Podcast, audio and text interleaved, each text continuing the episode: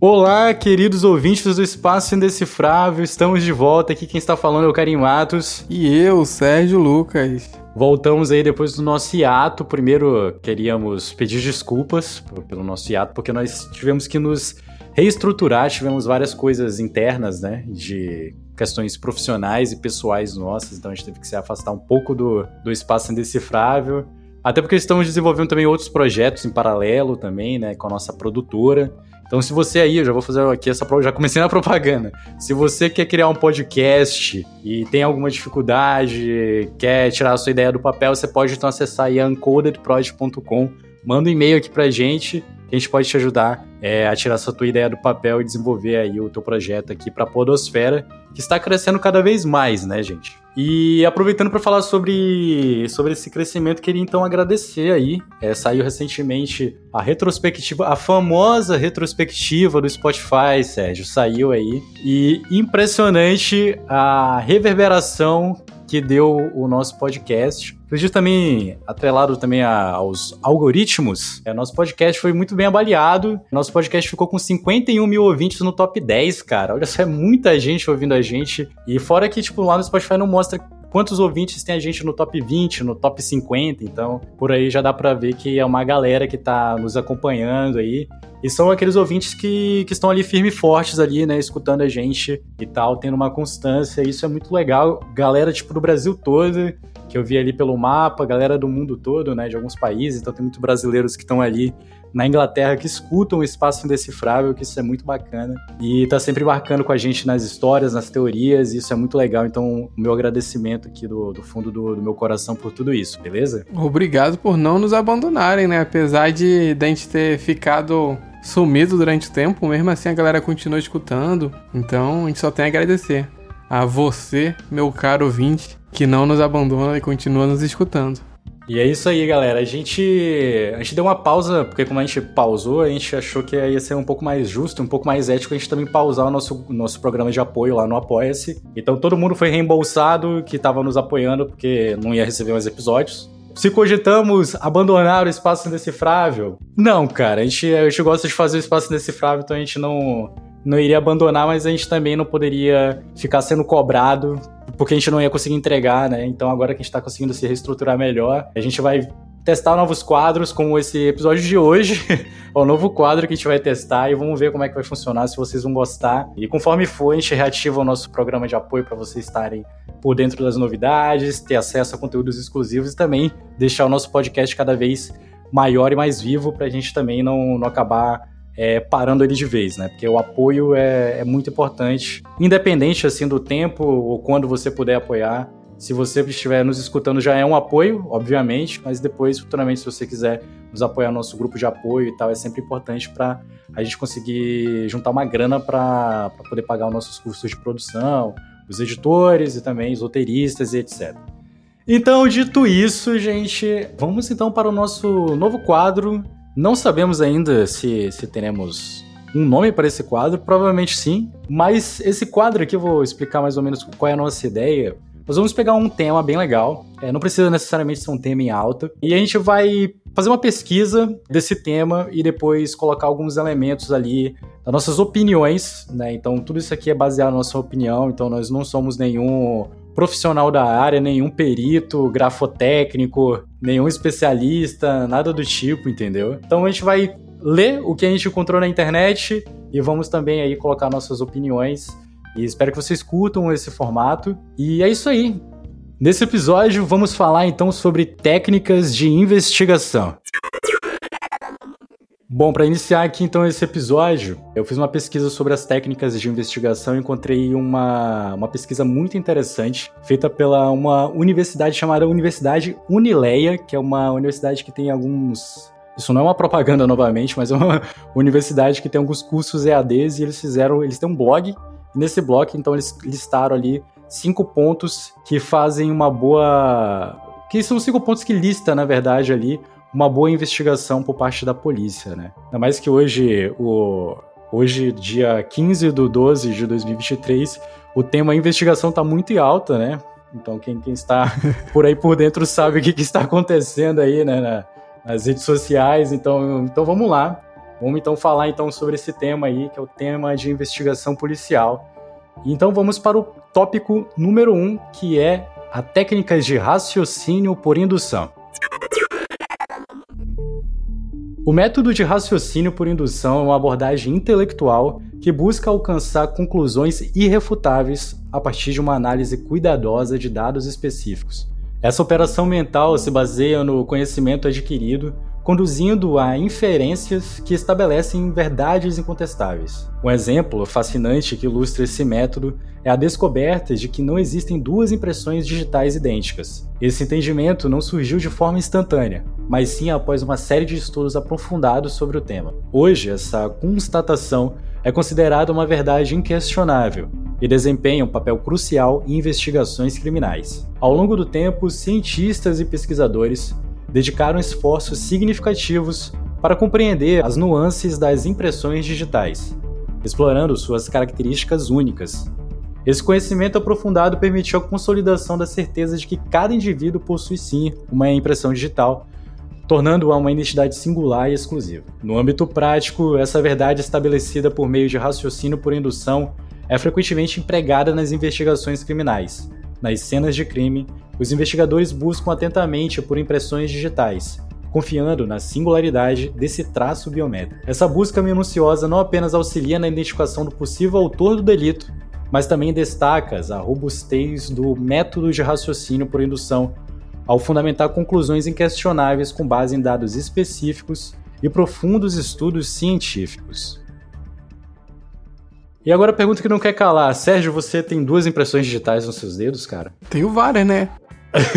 é um negócio que eu sempre tive essa dúvida, né? Cada dedo tem uma impressão digital, não é um negócio mais assim? Cada dedo tem uma impressão digital única. Tanto que no celular, quando você vai cadastrar digital, você tem que botar uma para cada dedo, senão não, não funciona. Exatamente. E também a, a, íris do olho também é diferente. Então por isso que tem aquelas, aquelas leituras da íris do olho. Cada ser humano tem, tem uma leitura digital da íris do olho também. Mas cada olho tem uma. É diferente ou os dois olhos são iguais? É. Ah, agora essa eu te peguei, sei, tá vendo? Pô, agora tu me pegou na curva, hein, cara? Tu me pegou na curva, eu não sei, velho. Eu acho que são diferentes. Porque a né, digital de uma mão é diferente da outra. A íris de é, um então, olho é diferente da íris do outro? E que tem heterocromia, que tem um olho de uma cor e, e... o outro da outra, né? É, como é, que, como é que fica essa parada? Isso aí também já fica mais diferente, fica mais exclusivo ainda, né? Se parar pra pensar. Mas tu sabia uma coisa curiosa? Sabia que a orelha, a orelha também é uma impressão digital? Isso eu não sabia. Pois é, é uma impressão digital. Uma vez eu vi um cara, tipo, nesses programas tipo CSI, uhum. é, a pessoa encostou a orelha na parede, assim, o, bandido encostou a orelha na parede, e aí veio os peritos, né? Tal, fizeram aquela. Passaram aquela, aquele pincelzinho na parede, com pozinho, pai e tal, isso aqui. Viram o formato de uma orelha. E depois eles identificaram que, que a orelha ali, por mais que seja uma orelha parecida com qualquer orelha de, de seres humanos normais uhum. e tal, é, a orelha tem vários traços que consegue também identificar e singularizar né, uma orelha específica de uma cabeça de um ser humano específico. Se for lutador, é mais fácil ainda, né? Se, se tu for lutador de jiu-jitsu, cara, aí tu tá, vai ser identificado mesmo. Se você for lutador, vai ser a nossa dica aqui, indecifrável. Se você for lutador de jiu-jitsu, não pratique crimes, porque vai ser muito fácil de te identificar. Então, Ou é, se for cometer um é crime, não coloque a orelha em algum lugar onde ela pode ficar marcada. É, isso é verdade. Tem que usar uma touca se você for, for praticar algum crime sendo lutador de jiu-jitsu.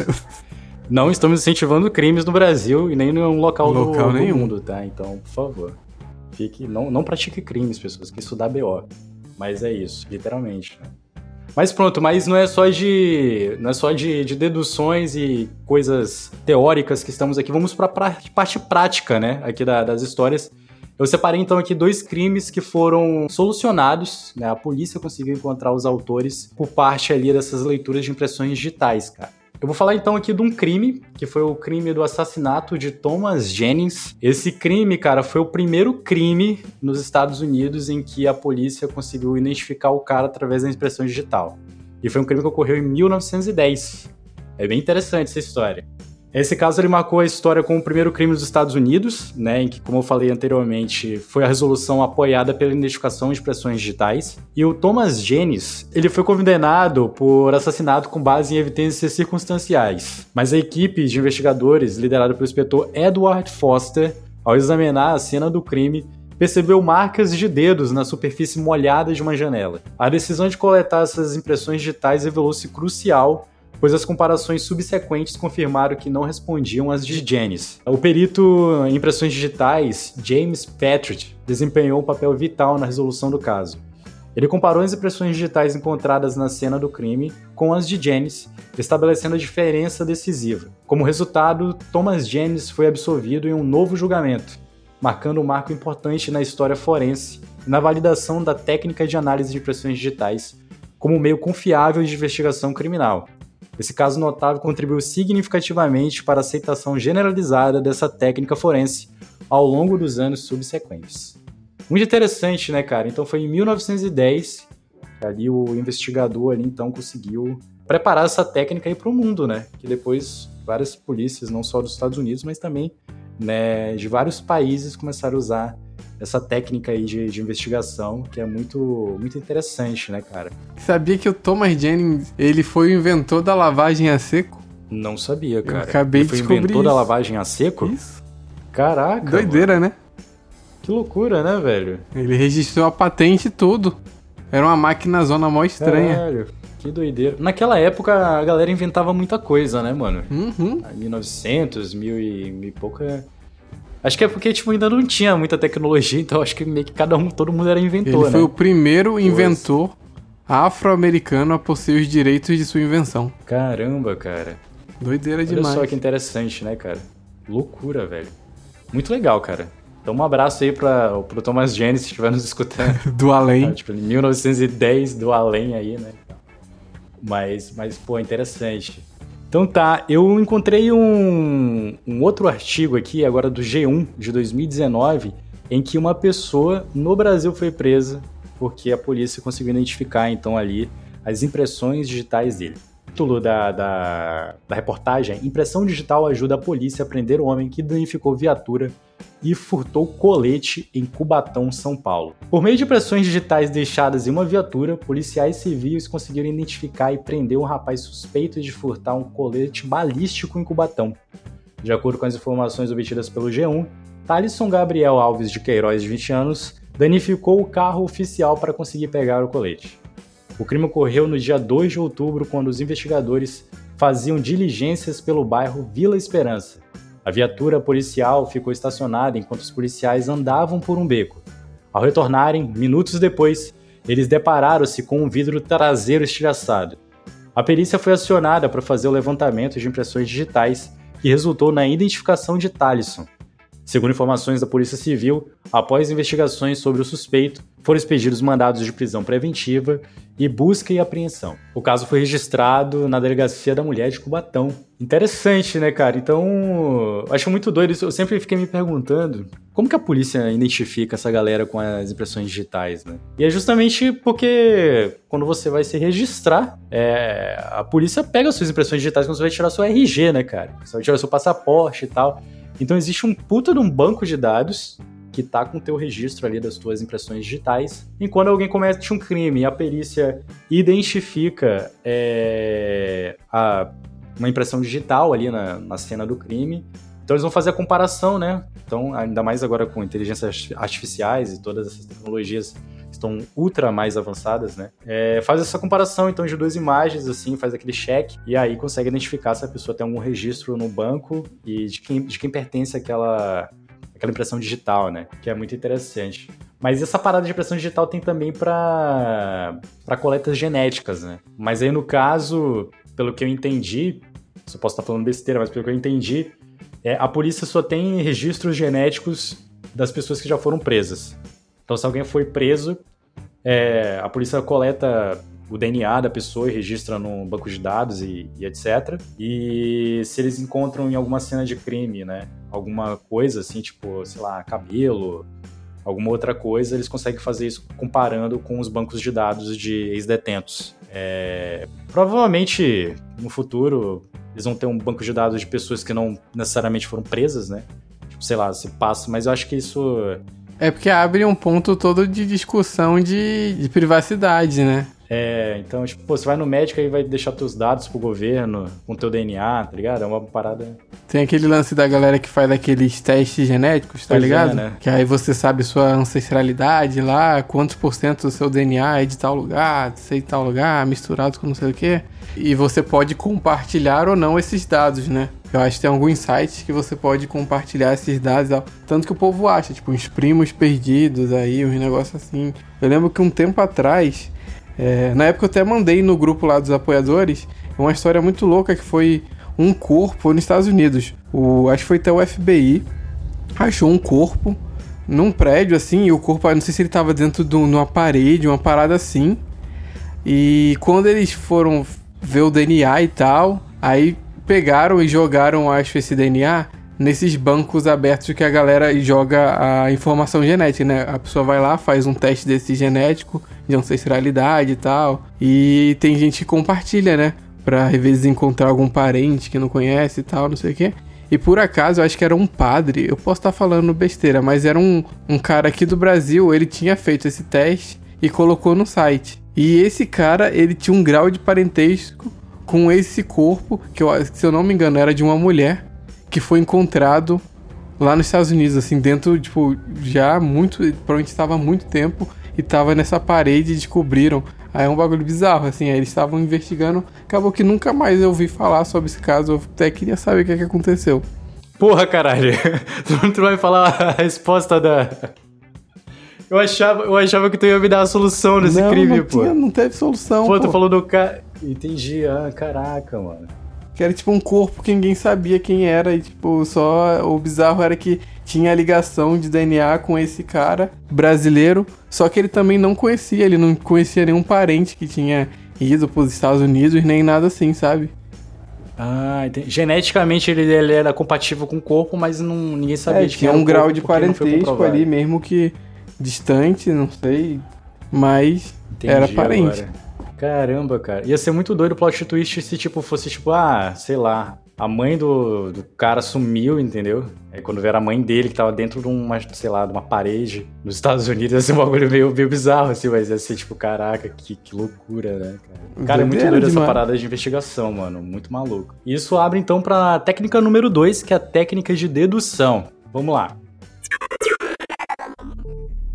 A dedução é uma técnica intrínseca à investigação criminal, uma ferramenta essencial para os órgãos de apuração policial e fundamenta-se no raciocínio lógico. Seu emprego consiste em estabelecer conexões entre eventos já comprovados ou considerados verdadeiros e fatos observados durante a investigação, resultando em conclusões fundamentadas. Tomemos como exemplo um homicídio ocorrido durante uma festa frequentada por aproximadamente 50 pessoas. Entre os presentes no momento do crime, é de amplo conhecimento que cinco indivíduos mantinham algum tipo de desavença com a vítima. Nesse contexto, a dedução permite supor que, assassino- que o assassino esteja entre as cinco pessoas, direcionando assim a investigação para os desafetos do falecido. Ao adotar essa abordagem dedutiva, a análise focalizada nos desafetos da vítima emerge como uma estratégia lógica. A suposição é embasada no pressuposto de que esses indivíduos, devido a conflitos prévios, possuem uma probabilidade maior de estar envolvidos no crime. Desse modo, a dedução não apenas orienta a investigação criminal, mas também proporciona uma base racional para a alocação de recursos e esforços,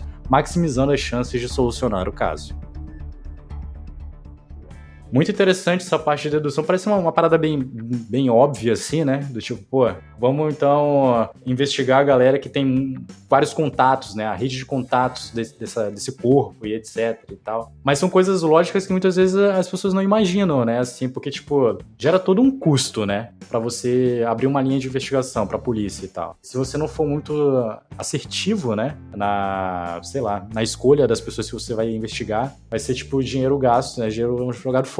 Tem que ser um bom Sherlock Holmes nessa parte da dedução, né? Tem que saber olhar a parada e apontar pro lado certo. Pois é, mas será que, tipo, hoje em dia existem tecnologias, por exemplo, aquelas de machine learning que ajuda a polícia a falar, porra, conforme esses dados aqui e o que aconteceu, tem essa probabilidade, esse cl- cluster, tá ligado?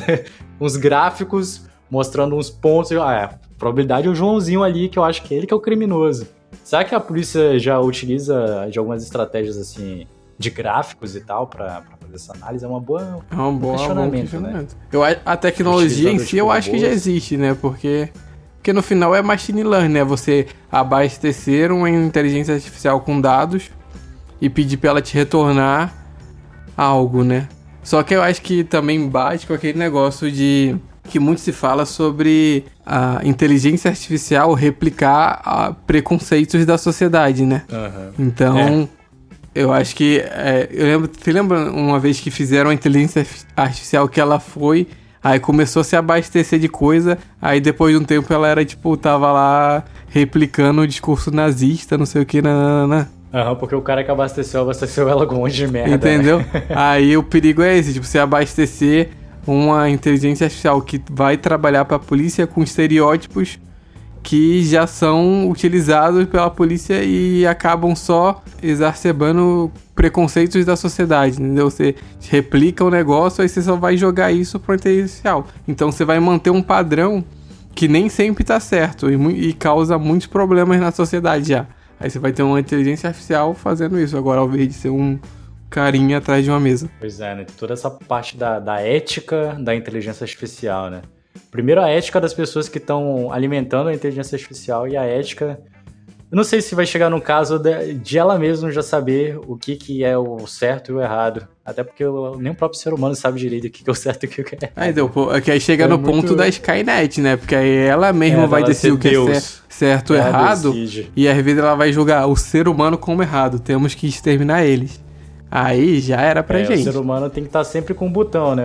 Tem que estar tá sempre com um botão de desligar ali, né? O ser humano. Que senão, se deixar o botão de desligar pra ela. A Skynet. Fica muito complicado. Já viu lá no Exterminador do Futuro, né? Pois é.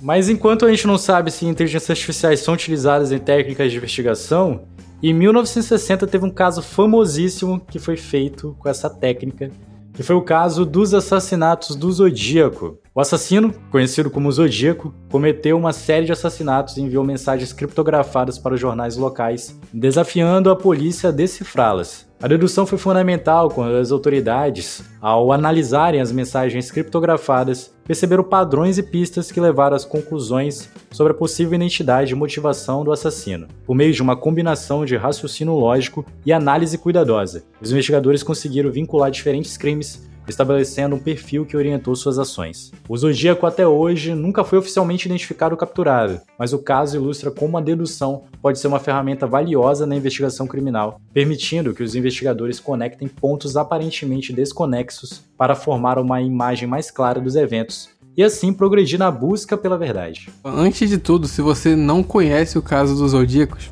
indico você assistir o filme que é muito, muito bom. Tem o Robert Downey Jr. nele, é dirigido pelo David Fincher, que é um diretorzaço assim. Então, se você não conhece esse caso, vale muito a pena assistir o filme, que é sensacional. É verdade, é filmão. Eu dei nota 8 lá no IMDB pra esse filme. É um filmaço, cara. Eu gostei bastante. E esse caso é bizarro, né? Porque realmente ele, ele escrevia as cartas, ele tinha todo um sistema lá de escrita, de símbolos que ele usava. E os investigadores penaram assim durante um tempo para conseguir bem um trabalho de dedução, né? Porque você tem uma carta ali que diz algo, só que como é que você descobre o que aquela carta diz? Porque ela tem uma escrita ali, um sistema de símbolos que a princípio parece completamente aleatório, nada com nada, né? Pois é, né, cara? Você enxergar os padrões e tal e ver o que, que significa, né? É uma coisa. É uma coisa complicada, né, velho? Tipo, pô, eu, eu particularmente não sei como é que eu, eu iria trabalhar sendo um investigador, assim, né? Imagina, imagina isso em, na década de 60, 70, né? Hoje em dia, talvez você, voltando àquele ponto lá da inteligência artificial, hoje em dia talvez você pudesse se utilizar disso para procurar padrões e, e decifrar, né? Um pouco mais fácil, talvez. Mas naquela época não tinha nenhum recurso desse tipo. Esse episódio tá sendo muito interessante, assim, pra mim, particularmente, porque eu sempre fico muito nessa, nessa parada, porque, tipo, não existe uma graduação para você ser investigador, né, cara? Tipo, obviamente é, priorizam quem fez direito e etc. em concursos públicos. Mas aí você aprende mesmo a ser um investigador, um perito, quando você está trabalhando, tá ligado? Uhum. E aí, tipo, quando a polícia vai te ensinar, é, é, muito doido isso, né?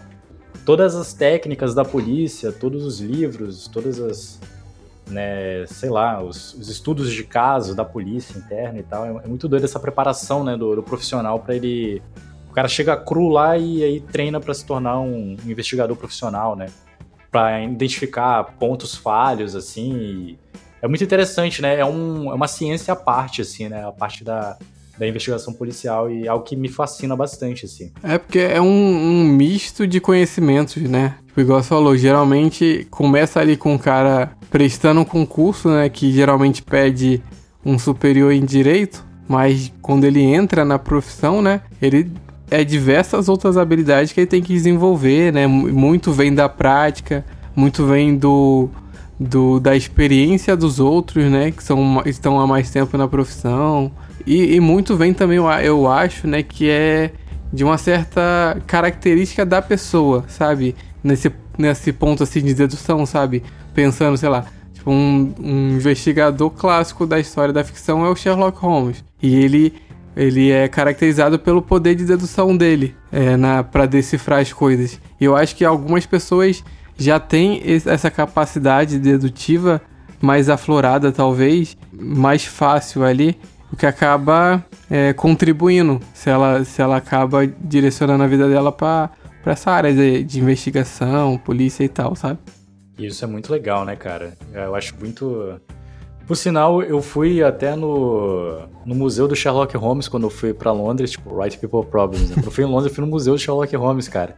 E tinha lá, tipo, vários livros e várias coisas. Tinha o charuto bem, dele? Bem, bem interessante.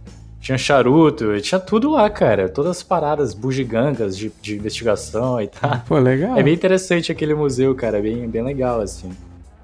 É, fica a dica aí pra quem foi em Londres, tipo, enfim, se você for em Londres algum dia. É... Conheça o Museu do Sherlock lá no Holmes. museu, que é, bem, que é bem legal. Conheça lá o Museu de Sherlock Holmes. Por sinal, eu tô até devendo um Reels que eu gravei lá, cara. Tenho que procurar o vídeo lá, mas eu gravei um Reels pro espaço decifrável lá dentro, que é bem interessante. Mas é isso, então vamos aqui para mais uma técnica. Que é essa técnica eu gosto bastante, que é da técnica da entrevista e interrogatório, cara. Muito doido essa daqui. Existem diversas técnicas que são utilizadas em entrevistas e interrogatórios, mas o que é fundamental é conhecer o perfil criminal do suspeito para entender como o interrogatório deve ser realizado. Nesse momento, é importante lembrar que o interrogatório acontece quando o suspeito está sob custódia do Estado e a polícia tenta conseguir a sua confissão com relação à autoria de um delito. Por isso, o ideal é analisar o sujeito e utilizar a técnica que mais se encaixa em seu perfil. Existem algumas ferramentas essenciais para que seja realizado um interrogatório satisfatório, como evitar que o suspeito tenha contato com outras pessoas antes de ser interrogado, para que ele não seja influenciado e tenha sua fala comprometida. Para utilizar a técnica ideal, é importante analisar se o suspeito é ligado ao lado racional ou emocional, se ele tem algum transtorno ou doença, se conta com alguma debilidade física ou intelectual, Todos esses itens são importantes para a preparação do ambiente do interrogatório. Um exemplo é que, se os policiais sabem que o criminoso é uma pessoa organizada, é interessante que a sala em que o interrogatório vai ser realizado esteja bagunçada. Dessa maneira, o suspeito se sente desconfortável e cansado, o que torna mais propenso a falar, pois ele tem o objetivo de sair o mais rápido possível daquele ambiente. Assim, todos os detalhes são relevantes para que o interrogatório tenha êxito. Sabia dessa parada, Sérgio? Não, isso. Mas é, eu fico, eu fico pensando, tipo, é, é, muito louco isso. Mas é numa situação muito perfeita. Na vida real, é, eu acho que os caras não conseguem arrumar tudo para fazer o, o interrogatório ser tão pensadinho, sabe? Eu acho que no final acaba, tipo, pega a pessoa, bota na sala e fala, sabe? É, pega uma marreta, né? Coloca a mão do cara assim e fala assim, mano, você vai falar, você vai perder todos os teus dedos. É basicamente isso no, no cenário Brasil, no, meu, no meu pensamento. É isso, mas, cara, é interessante. É, no, no, cenário irreal, é, é, muito interessante. Eu, por sinal, acho que eu iria me fuder nisso, porque eu tenho um toque pra, pra limpeza e tal, entendeu? Eu gosto tudo certinho. Então, se me colocasse numa sala toda bagunçada, mano, eu ia falar, mano, o que, que vocês querem, tá ligado? Tipo, eu falo tudo. Porque é, é realmente é um bagulho. É um bagulho que me toca muito. Essa parada do toque é, é algo muito louco, né? Porque eu vejo que é uma parada mental, assim, também. Porque tem algumas coisas que eu. Tô falando de mim. Tem umas coisas que eu, que eu, que eu vejo que tá bagunçado, assim. Que não, eu não preciso arrumar, cara. Tá entendendo? Mas eu quero arrumar, eu quero deixar tudo certinho, sabe? Mas eu quero, é meu, meu cérebro. Cabo, cara. Cabo é uma parada que eu odeio, assim. vejo os cabos bagunçados, eu, eu quero enrolar tudo, sabe? É uma parada meio, meio bizarra, assim, mas enfim.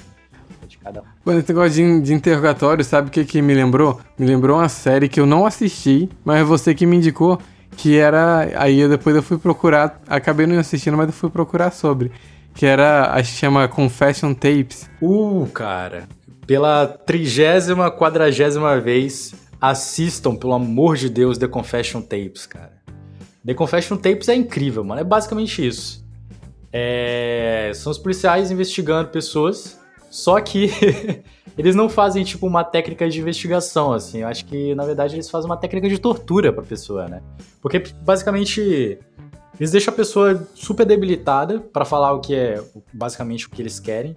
Só que tem todo aquele, aquele bagulho mental, né? Da pessoa falar coisas que, que não aconteceu e tal, e eles conseguem, através de técnicas até de comportamentais, assim, técnicas psicológicas, fazer com que a pessoa fale alguma coisa que na verdade não é, sabe? É como se fosse uma espécie de hipnose, assim, é algo. Eu, eu vejo às vezes aqueles vídeos, tipo, sei lá, quando a galera do Flow chama aquele maluco que, que faz hipnose, né, na galera. Pyong. Aí o cara fala. É, aí o cara fala bem assim: é, quando eu estalar o dedo, você vai esquecer qual é o teu nome. Aí o cara pergunta depois: Qual é o teu nome? Aí o cara, eu, eu não sei e tal, que não sei o quê. Mano, eu achava que isso era meio balela, assim, sabe? Tipo, pô, a galera tá propensa. Ou então, tipo, aquela parada, né? A pessoa tá ali propensa a esquecer o nome, ou tá propensa. Acho que já falou isso algumas vezes, né? Nessa parada até aspectos religiosos, assim e tal. Mas no Confession Tapes, cara, ca... os policiais usam isso ao extremo, entendeu? Então a pessoa, por exemplo, tem um caso ali de uma mãe, que é muito louco isso. É. Ocorreu um incêndio, no, no, na história real, ocorreu um incêndio na casa dela. E a filha dela morreu nesse incêndio dentro da própria casa e sua mãe sobreviveu, né? Isso nos Estados Unidos. É, como a, o governo, é, ali, a, o distrito e tal, precisava fechar todos os crimes, e, e quando você fecha um crime e prende um, uma, uma, pessoa, isso soma pro, sei lá, pro, pros pontos do governo, pode-se dizer assim. E eles precisavam encontrar o criminoso daquilo, mesmo que, que tenha sido só um acidente, precisava ter um criminoso, né? Então meio que a polícia mesmo inventava criminosos. E aí o que, que a polícia fez? A brilhante ideia da polícia, porra, vamos então falar que a mãe matou a menina. Tá ligado? Só que, tipo, mano, como é que vai faz, fazer isso? A mãe matou a menina sem nenhuma prova. Só com que, aí vem a, o título do, da série Netflix, The Confession, né? Uma confissão, cara. A mãe precisa confe confessar que matou a filha. E como é que eles faziam isso? Através de uma técnica, que foi uma técnica proibida, que era com vários psicólogos e a galera da hipnose etc., que, que meio que fazia com que a pessoa falasse que ela cometeu tal crime. Como ela fazia isso? Agora eu vou, vou adentrar mais um pouco. O cara chegava lá e falava bem assim: a mulher já estava super debilitada porque perdeu a filha, então ela estava tipo super mentalmente transtornada. E o cara chegava assim e falava assim: Qual foi teu último sonho? E aí ela falava: Ah, eu sonhei que eu tava num bosque, andando, perto de um trilho de trem. E aí uh, o cara falou: Ah, é? é e. E nesse trem? É, você viu alguma coisa estranha, algum bicho, alguma coisa? Aí ela falava: Ah, eu vi uma cobra. Ah, você viu uma cobra? Pô, que interessante. O que, que você fez com a cobra? Ah, eu joguei uma pedra na cobra. E aí o cara vem, o psicólogo lá, maluco lá, fala assim: e que tal se a cobra ela, e ela já tá num estado de transe, né? E que tal se a cobra for a sua filha e a pedra for um, um galão de gasolina? Tá ligado? Ele meio que muda as palavras na mente dela. E aí ela fica, é, eu acho que é isso, eu acho que, que foi isso que aconteceu. Aí ele faz uma pressão nela e fala assim, então é isso? Você matou sua filha, é isso? Aí ela falou, é, eu acho que eu acho que eu matei minha filha. Os caras vão, cortam esse vídeo e jogam no tribunal e falam assim, tá aí, ó, a mãe confessou que ela matou a filha. E a mãe pega prisão perpétua, tá ligado? É um bagulho tipo assim, aí depois a mulher volta ao estado normal e fala tipo, caralho, que porra é essa? Eu não matei ninguém, eu não matei minha filha, tá ligado? É assustador esse documentário, assistam essa porra. Netflix, paga nós, pelo amor de Deus. E aí... e é isso, cara. É um lance de sugestionabilidade, né? Que eu acho que é até o princípio da, da hipnose, né? É, só, só é hipnotizado, né? Quem está aberto a ser hipnotizado, né? Você tem que meio que o seu cérebro tem que dar essa brecha pra poder o negócio funcionar, né? Você não fala assim, ah, não vou ser hipnotizado. você não vai ser hipnotizado. Mas se você vai lá, tipo assim, ah, beleza, quero ver como isso funciona e você está com a cabeça aberta para receber sugestões, não, não é esse o termo certo, né? Mas vamos fingir que é. Aí você, aí você é hipnotizado e tal, rola esse lance. Você esqueceu o seu nome quando estalar os dedos e tal. Tanto que, que aquele lance fala, né? Tipo, você não consegue parar alguém na rua e hipnotizar ela e fazer ela roubar um banco. Você não faz nada que você não queira e nada que você. E você tem que meio que dar essa permissão pro cara te hipnotizar, né? Seu cérebro, ele. Ele, aí ele fala, não, beleza, vou, vou, deixar você me hipnotizar. Meio que. Mesmo que seja no, meio que num subconsciente, né? Cara, isso é muito doido. É, eu vejo aqueles vídeos, às vezes, da galera, tipo, regredindo de vidas passadas, assim, tá ligado? Umas viagens malucas, assim. E aí eu fico, tipo, caralho, mano, que loucura, né, cara? Uhum. Tipo, a galera entrando numa pira mental, assim, e tal, e do cara guiando a pessoa, e... Caralho, muito doido isso. Eu, te, eu tenho até curiosidade, e eu, eu acho que eu, eu participaria de uma sessão de hipnose, assim, tá ligado? Eu falei, mano, me hipnotiza aí, bora ver o que, que dá, entendeu? Porque eu acho muito doido isso, cara. Eu acho muito interessante e tal. Mas é tudo daquilo, né? A pessoa está propensa ali a se libertar mentalmente, eu acho, para participar de tal, de tal coisa, assim. Tá? É, eu já não sei é se eu, se eu estaria disposto a ser hipnotizado. Assim. Tu acha que tu ia ficar retardado pra, para sempre, depois que nunca ia voltar? Ah, não, acho que nem isso, sei lá, mas. Eu acho muito estranho, assim. Tenho medo de ficar tiltado é. da cabeça, sabe? Assim, meu. Sei lá. É, porque tem casos que pessoas que são hipnotizadas que não voltam, né? A tem? pessoa fica doida, assim. Tem, porra, pra caralho, pô. Então é aí que eu não quero mesmo. Da galera que. Até o próprio Jim Carrey, pô, tipo, quando ele entrou naquele do.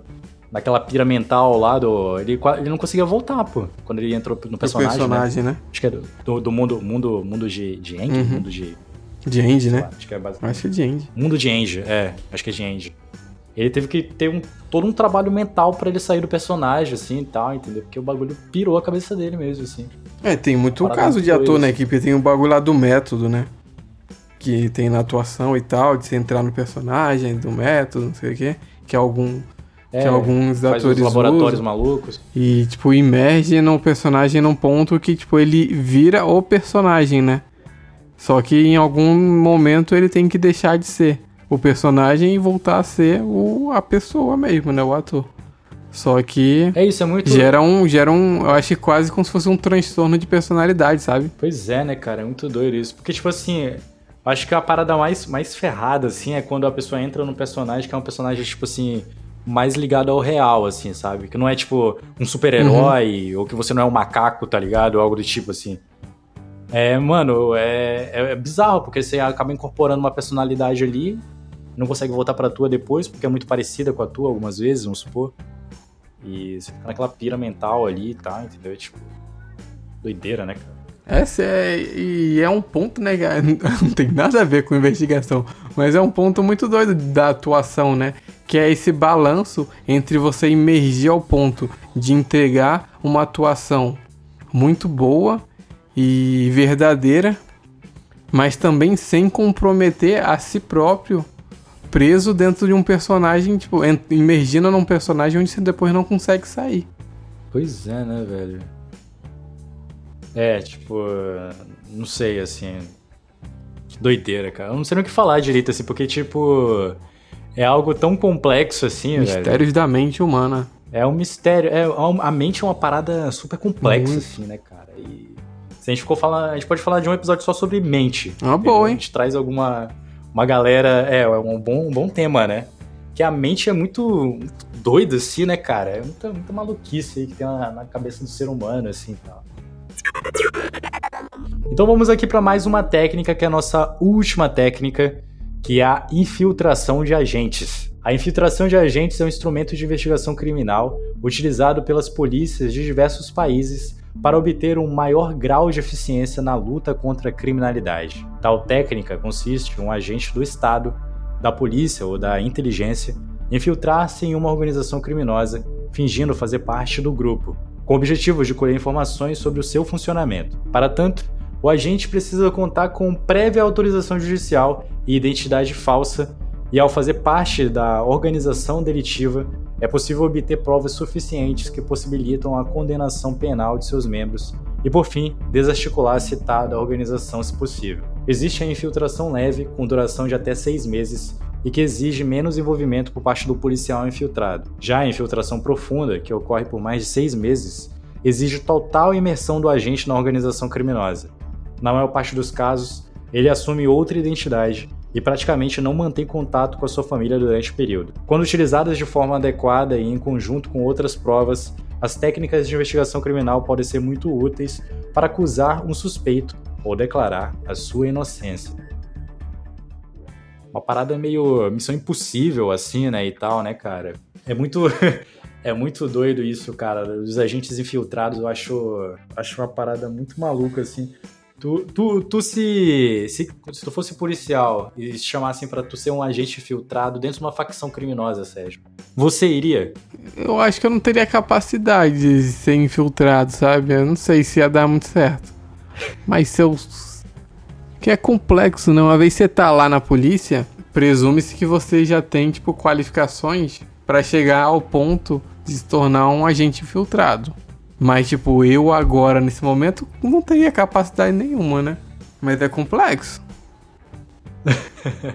é, cara, é muito doido porque, tipo, é um, é um bagulho de atuação a, a nível hard ali, né? Uhum. Porque, tipo, tu vai fingir que tu é um traficante, vai entrar com os caras ali, aí tem todo aquele processo de, tipo, mano, como que eu vou entrar? vou ter que me apresentar, vou ter que ser... Sei lá, tem toda uma, uma parada ali, né? Tem que fingir Então, que é um bagulho que eu, que eu fico um... pensando quando eu vejo às vezes sai umas reportagem, né? Que, tipo, um policial é infiltrado, sei lá, no crime organizado e tal. Só que aí eu fico pensando, em que momento conseguiram infiltrar ele, né? Tipo assim, se pega, o cara vai ser um policial infiltrado no crime organizado aí numa, numa facção criminosa do Brasil. Como é que pega esse policial e joga ele lá dentro? Porque, tipo, que quem tá lá geralmente vem numa caminhada do caminhada do crime. para chegar lá na, no nível da organização. Só que o policial, ele tava lá sendo policial, né? Aí como é que bota um cara lá né? dentro, sabe? É um bagulho que eu fico me perguntando. Talvez pelo fato do cara ser policial, ele tenha algumas facilidades de, sei lá, mano. Até de conseguir grana, entendeu? Do tipo, pô, quero trabalhar com vocês, me dá tanto aqui que eu vendo e consigo um contato bom e começa a entrar naquilo, tá ligado? Uhum. Naquela pira de, de tentar ser fornecedor dos caras e depois vai entrando. Acho que deve ser uma parada mais ou menos assim, mas é muito complexo, né, cara? Não dá pra, não dá pra saber como é que o cara entra, assim. É um bagulho e muitas vezes doido. também tem, tem aquela parada do. do cara já ter sido dentro do, do bagulho. E a polícia já tá, na, já tá na cola dele e fala assim: olha, a gente vai continuar te investigando aqui, mas você já não é um policial infiltrado, né? Já é uma, uma pessoa com, com. Pô, lembrei um caso muito doido sobre é. isso. De agente infiltrado. Que tem a ver até com o momento. Tá rolando essa, essa guerra né, na faixa de Gaza lá do Israel contra o Hamas, toda essa coisa uhum. que tá rolando. E teve um caso que foi dentro desse contexto, que é o, o filho do, de um dos líderes do Hamas. Esse cara, ele era Tipo, como se fosse, tipo, filho do cara lá, do figurão, o cara que mandava no. manda no Ramai, né? E ele foi preso. Em algum momento ele foi preso por Israel e ficou na cadeia lá, num presídio em Israel. E, e convenceram a ele a se tornar, tipo, um agente duplo. Caramba, Aí ele, ele foi solto e voltou, tipo assim, ele ficou sendo agente de Israel lá dentro do Hamas e tal, e passando as paradas, assim. Eu, eu tava vendo ele até deu uma entrevista, que foi até pra Globo um dia desses e tal, falando sobre isso. Eu fiquei, nossa, que parada doida. E ele ficou muito tempo, muito, muito tempo fazendo esse jogo duplo, né? Eu achei muito doido. Caramba, e tem super a ver com isso. de filme, né, velho? Isso aí. Aí hoje em dia ele, ele já não, não tem. Ele, ele nem mora mais. Eu não sei se ele tá morando em Nova York ou coisa assim. Mas ele tá completamente afastado disso, né? E a galera deve estar tá doida pra, pra, pra conversar dele, com né? ele. É, provavelmente ele deve ter trocado de identidade, tá, tipo, morando no interior do Texas, assim, tá uhum. tá ligado? Um bagulho, tipo assim, o cara sumiu da terra, né? Mas... É uma, é uma parada bem doida. Cara, que loucura. Você não lembrou aquele filme Os Infiltrados? Você já assistiu? Os Infiltrados? Eu acho que não. Eu conheço de nome, mas não assisti. Cara, é incrível, velho. É um filme incrível. Eu não sei, eu não sei quem é o diretor, não sei se é o Martin Scorsese. Mas. É do Scorsese. Cara, é o Scorsese, né? Uhum. Mas, cara, é incrível. É justamente isso. É. São dois infiltrados. É muito doido esse filme, porque, tipo assim, a polícia infiltra né, um policial dentro de uma agência criminosa. E essa agência, né, essa facção criminosa, infiltra um bandido dentro da polícia, pô. Entendeu? Então, tipo assim, o bandido fez academia de polícia e entrou dentro da polícia para saber tudo o que tá acontecendo dentro da polícia. E o policial é...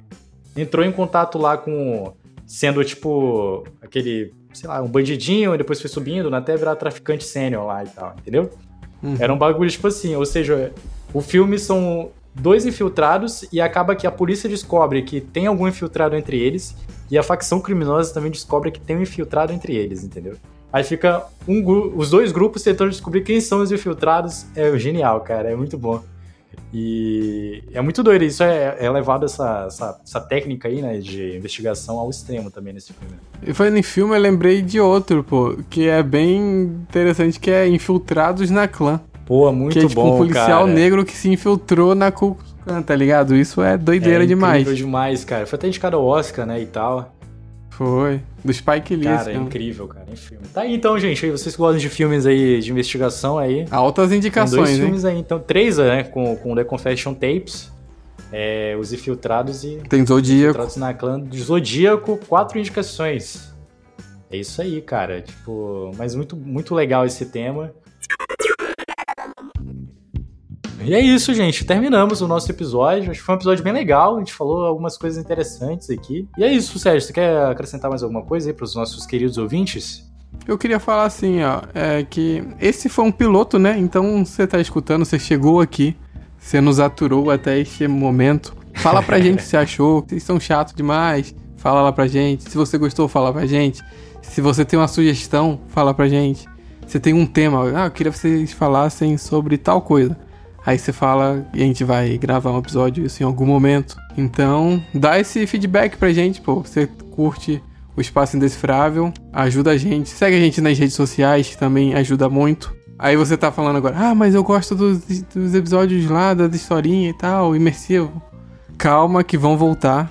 A gente só tá nos organizando porque eles dão bastante trabalho e geram um custo pra gente. Então, vai ter episódio clássico daquele jeito que a gente faz caprichado, bem bonitinho. Só segurar um pouquinho que daqui a pouco sai. A gente tá, a gente tá preparando para poder voltar, porque a gente também não quer é, entregar um negócio mais ou menos. Vocês conhecem os episódios que a gente já fez, que a gente capricha. A gente quer entregar um, um, bom, um bom episódio, um bom trabalho, uma boa experiência sonora.